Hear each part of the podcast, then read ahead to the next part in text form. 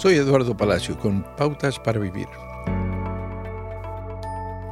Cuando hablamos de líderes, a menudo pensamos en las personas más inteligentes, poderosas, talentosas y carismáticas. ¿Qué pasa si no es el mejor en nada? Tal vez se sienta inadecuado para el liderazgo. En la Biblia Dios llamó a Moisés a una gran tarea, sacar a todo el pueblo de la esclavitud. En el momento del llamado de Dios, Moisés era un asesino fugitivo.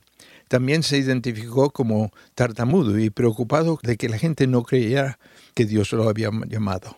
Discutió con Dios repetidamente acerca de su capacidad para guiar a otros. Dios respondió, Ve ahora, yo te envío, estaré contigo.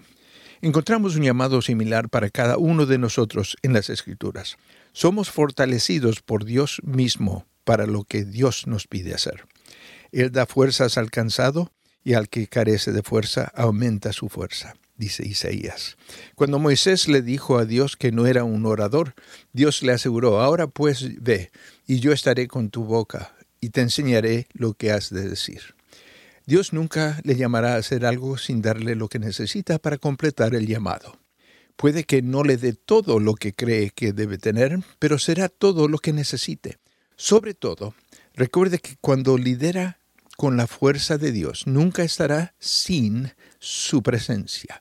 Cultive un espíritu de disposición y cuando Él le llame, dé un paso adelante en obediencia sabiendo que estará equipado. Acaba de escuchar a Eduardo Palacio con Pautas para Vivir, un ministerio de Guidelines International. Permita que esta estación de radio sepa cómo el programa le ha ayudado. Acompáñenos en la próxima emisión de Pautas para Vivir. Gracias por su sintonía.